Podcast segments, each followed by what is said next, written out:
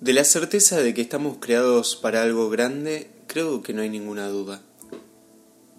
Quizá la herida que ha provocado el pecado en nosotros hace que confundamos una misión y vocación inmensa con deseos de grandeza o altanería. Qué palabra de época. Hoy celebramos la asunción de nuestra Madre a los cielos, en cuerpo y alma. Terminando su vida terrena, no sabemos cómo, es elevada al cielo en cuerpo y alma. Así como los apóstoles fueron testigos de la ascensión de Jesús, fueron testigos de la asunción de María. Fueron testigos del triunfo de Dios sobre la muerte, el triunfo del amor sobre el pecado. La lectura propuesta por la liturgia para la misa de vigilia de esta fiesta es tomada de la carta de San Pablo a los Corintios y con mucho énfasis y en un tono que a mí particularmente me encanta, dice, ¿Dónde está muerte tu victoria? ¿Dónde está tu aguijón? Apa, creíste que esta batalla la tenías ganada, pero no. Continuando con la misma idea para reforzarla, en la primera lectura propuesta para la fiesta tenemos a esa mujer revestida de sol y un enorme dragón que busca devorar a su hijo.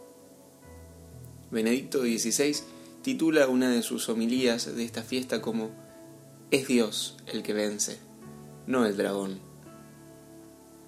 El Evangelio de esta celebración es hermoso. Lo conocemos como la visitación de María a su prima Isabel. Ante la pregunta de María de cómo se va a realizar el plan de Dios, el ángel responde nada es imposible para Dios. Y relata el ejemplo de su prima, que era considerada estéril y ahora está embarazada de seis meses. Luego de la Anunciación, María parte a visitar a su prima. Cuando se encuentran, el Evangelio nos coloca en un ambiente tan cálido y tan alegre que no alcanzan las palabras para describir la alegría de este encuentro. Brota una sincera felicitación de parte de Isabel hacia María, y del corazón de María brota una de las canciones de amor más lindas de la historia de la humanidad, el Magnificat. María relata la obra de Dios en su vida. Empezaba diciendo que de la certeza de que estamos creados para algo grande, creo que no hay ninguna duda. Quizá la herida que ha provocado el pecado en nosotros hace que confundamos una misión y vocación inmensa con deseos de grandeza o altanería. Qué palabra de época. en María podemos ver cómo ella es consciente de que la misión a la que fue llamada es inmensa, que el don de Dios para ella es inmenso y no se engrandece en su canto narra las maravillas del Señor.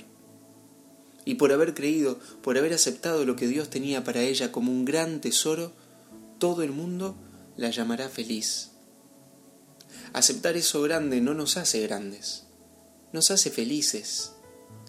Aceptar lo que Dios tiene para nuestras vidas nos hace felices. Ser felices no es sinónimo de quietud, no es antónimo de dolor, trabajo y lágrimas. Muchas veces creemos que la felicidad trae la calma de que todo está en marcha.